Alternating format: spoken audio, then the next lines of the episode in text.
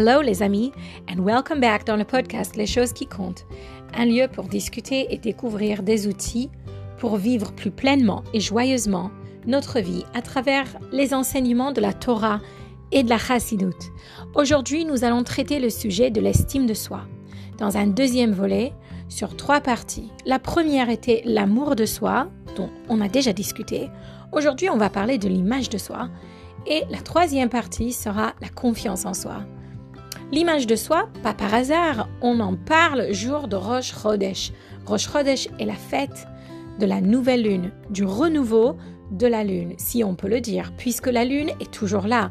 Mais on a l'impression, puisque sa lumière est cachée, qu'elle grandit, puisqu'elle se rapetisse, puis elle se rapetisse, et presque on a l'impression qu'elle va disparaître.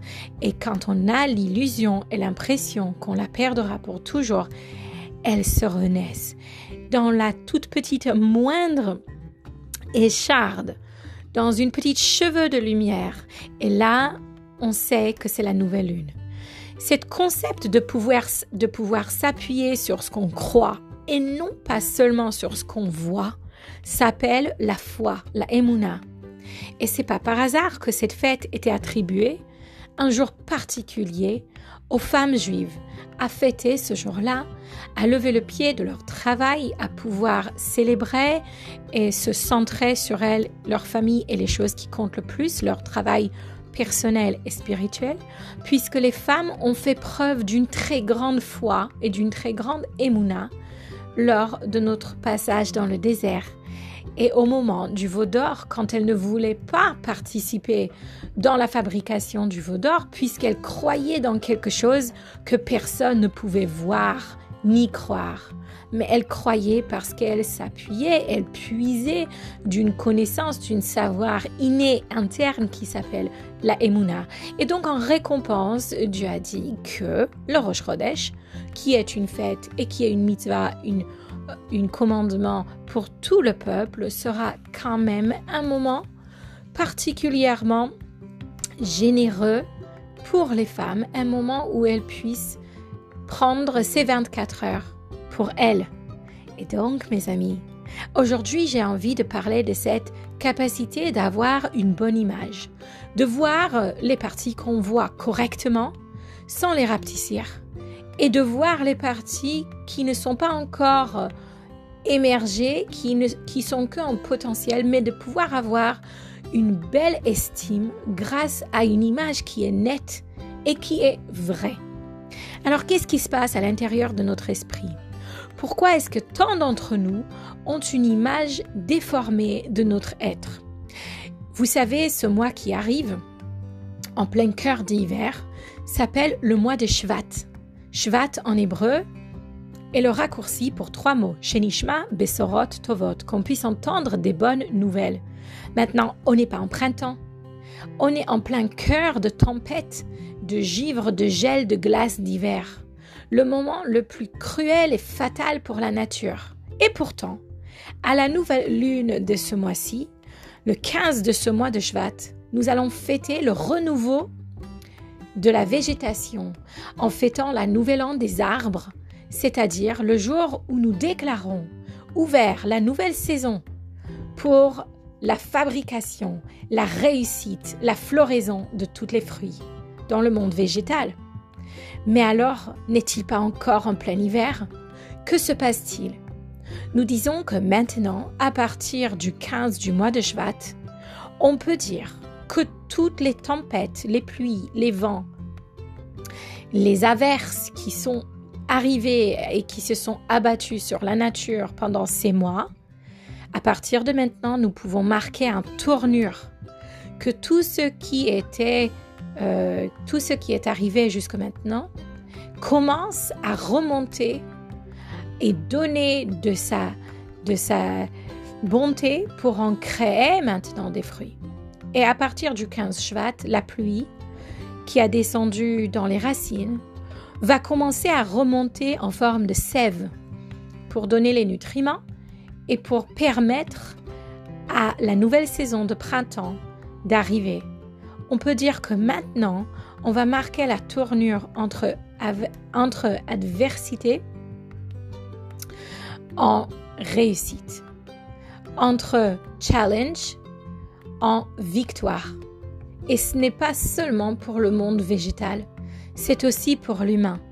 Une manière de marquer le coup, dans le plus noir, dans le plus vif, dans le plus froid de l'hiver, de savoir que ce qu'on subit, ce qu'on vit, est une manière de planter en nous, d'enraciner en nous des nutriments, des éléments qui vont nous permettre à fleurir, à donner le meilleur de nous, le printemps venu. Et c'est maintenant qu'on va le fêter. Et donc, dans ce mois de Shvat qui arrive, c'est le moment de regarder à l'intérieur de nous et de, se, et de pouvoir définir les choses qui étaient peut-être des challenges en atout, en avantage, les choses qui étaient peut-être des échecs, en motivation pour réussite. La question n'est pas s'ils étaient mauvais ou positifs, la question est comment nous les définissons dans notre propre esprit. Et ça, ça change toutes les donnes. Il y a une histoire que je raconte chaque année à Toubishvat que je vous raconte ici aussi. D'une pomme qui a grandi dans la grande forêt. Toute sa vie, elle s'est plainte puisqu'elle voulait pas être une pomme, elle voulait être une, une étoile. Et la nuit tombait quand tous les arbres sifflaient leurs feuilles dans le vent, dans la forêt. La pomme regardait les étoiles dans le ciel et elle disait pourquoi j'étais créée une pomme aussi laide et aussi lourde? Pourquoi je ne pouvais pas être une étoile qui flotte librement dans le ciel noir?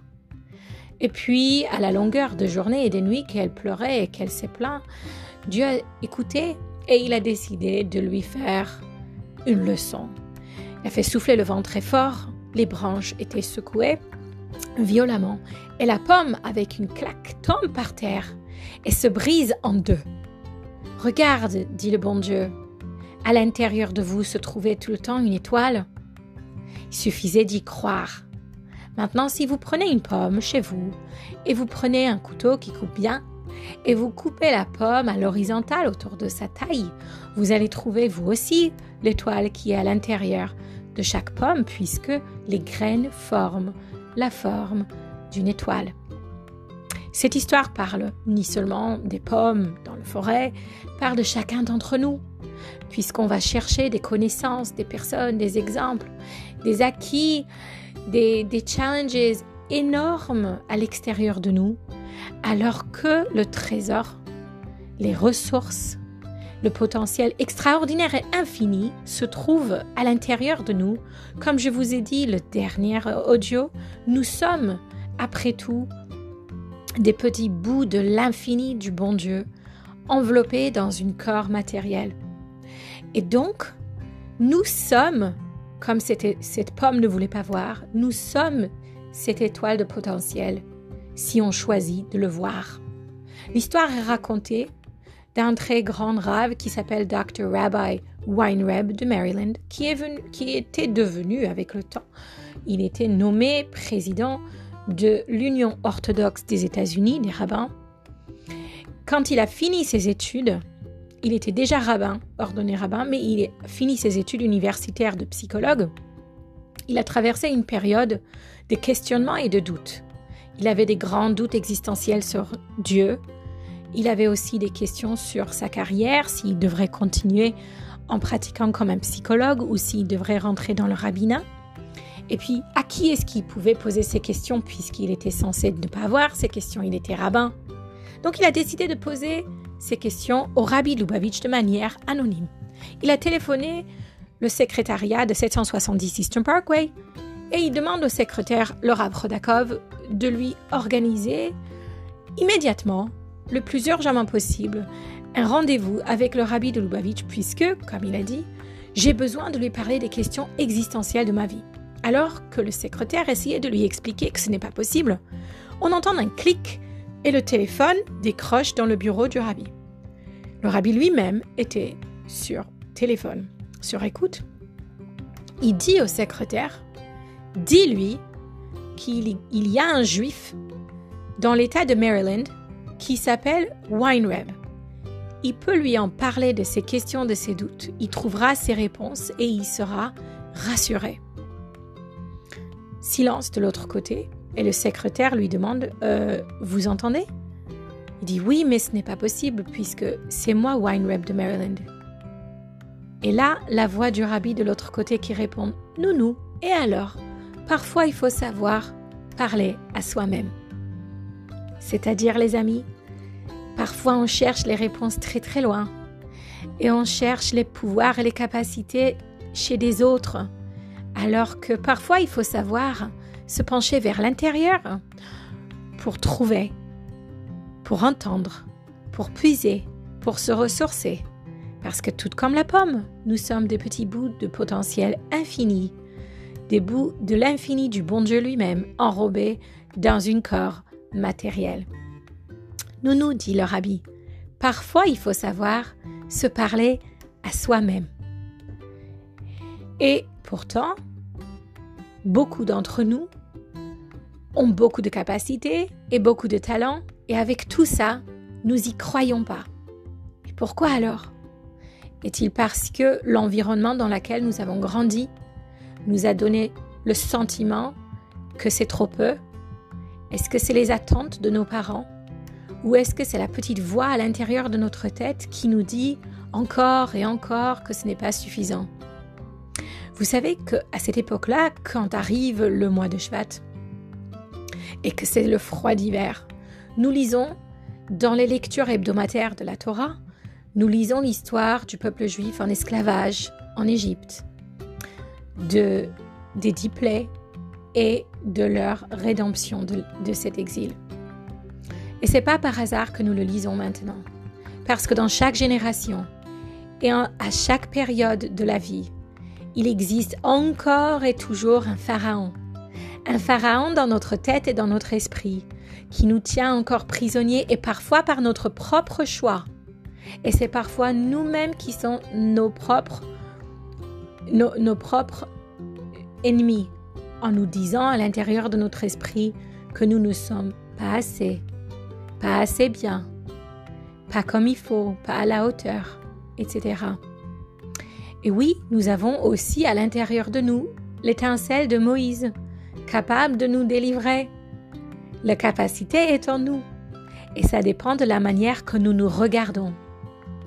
Il arrive parfois, tout comme les explorateurs, que nous allons changer tout notre destin à cause de notre regard négatif de soi-même. L'histoire est racontée dans le Chumash, dans la paracha qu'on va lire en été. L'histoire est racontée des explorateurs douze représentants du peuple juif qui sont envoyés en Israël pour trouver une stratégie pour relever des points forts et faibles sur les habitants de la terre avant que le peuple va rentrer en terre d'Israël. Ils reviennent et sauf à l'exception de deux, Caleb et Yehoshua, tous ils répètent les trois choses suivantes. Nous avons vu les géants. Deux, nous étions comme des sauterelles à côté d'eux et trois, et ainsi nous étions à leurs yeux. La Gemara en, répète cette histoire en posant la question pourquoi on répète les trois séquences? Il n'est pas suffisant de dire ils sont revenus et ils ont raconté qu'ils ont vu les géants et que c'était impossible. Pourquoi répéter ces trois séquences? La Gemara répond parce qu'il y a un lien entre ce qu'ils ont dit et ce qu'ils ont vécu. Ils ont dit qu'ils ont constaté, observé les géants. Ensuite, ils ont estimé et analysé dans leur propre esprit qu'ils étaient comme des sauterelles à côté des géants. C'était leur propre sentiment. Ce n'était pas la réalité, c'était leur sentiment. Va savoir ce que les géants pensaient de eux. Ils ne peuvent pas savoir, mais ils ont décidé qu'ils étaient comme des sauterelles dans les yeux des géants. Et puis la troisième partie dans la séquence, et ainsi nous étions à leurs yeux. C'est-à-dire, dit la Gemara, qu'ils étaient littéralement comme des fourmis dans les yeux des géants, comme une, comme une personne peut écraser en dessous de sa chaussure une fourmi, ils étaient écrasables et faciles à détruire, à anéantir pour les géants. Mais pourquoi? Parce qu'ils se sont considérés d'abord dans leur propre esprit comme des sauterelles. Et la Gemara conclut et elle dit l'image de soi qui est négative, elle va en se dégradant, puisqu'ils se sont considérés comme des sauterelles. Ensuite, ils étaient perçus dans les yeux des géants comme des, comme des, des sauterelles, et donc ils ont fini par se sentir comme des fourmis, parce que ça va en se dégradant. Des fourmis, c'est plus petit que des sauterelles. C'est-à-dire, ça commence par une image, par une pensée négative, au secours, je ne suis pas à la hauteur. Puis, ça devient une réalité. On n'est littéralement pas à la hauteur. Et donc, ces espions qui, et toute leur génération, ne va pas pouvoir monter en Israël parce qu'ils ont considéré qu'ils ne peuvent pas. Donc, ils ont influencé leur réalité. Ils ne pouvaient pas. Et ça arrive, ça arrive dans notre vie que notre, que notre regard va affecter notre réalité, que la personne incroyable, avec une potentiel infini que nous sommes, va être réduit à quelque chose si petit à cause de notre image limitante. Alors comment faire? Comment faire? Justement, on va retourner en Égypte et à cette histoire qu'on lit dans cette période-là on va rencontrer Moïse quand il est envoyé par, par Hachem, par Dieu, pour aller libérer le peuple. Il demande à Hachem, il dit, si le peuple me questionnera à propos de votre identité, qui êtes-vous? Comment est-ce que je vais leur prouver? Comment je vais leur répondre? Qui êtes-vous? Et Dieu lui répond, je suis, tu leur diras que Ayez, je serai, cher ayez, ce que je serai. Je serai ce que je serai. Cette nomination, cette appellation à un peuple en esclavage résonne jusqu'aujourd'hui comme un message à chacun d'entre nous. Si nous voulons nous libérer dans notre esprit et de pouvoir être libres de toutes ces petites voix critiques, de ces gardiens de ces petits descendants de Pharaon qui existent encore en nous, nous devons placer avant ce que la chose que nous voulons être. Et la promesse, elle est, je serai, je vais devenir ce que je serai.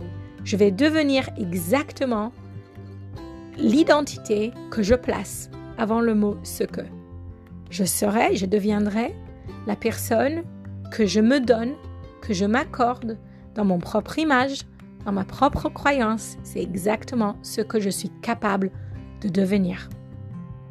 À la prochaine!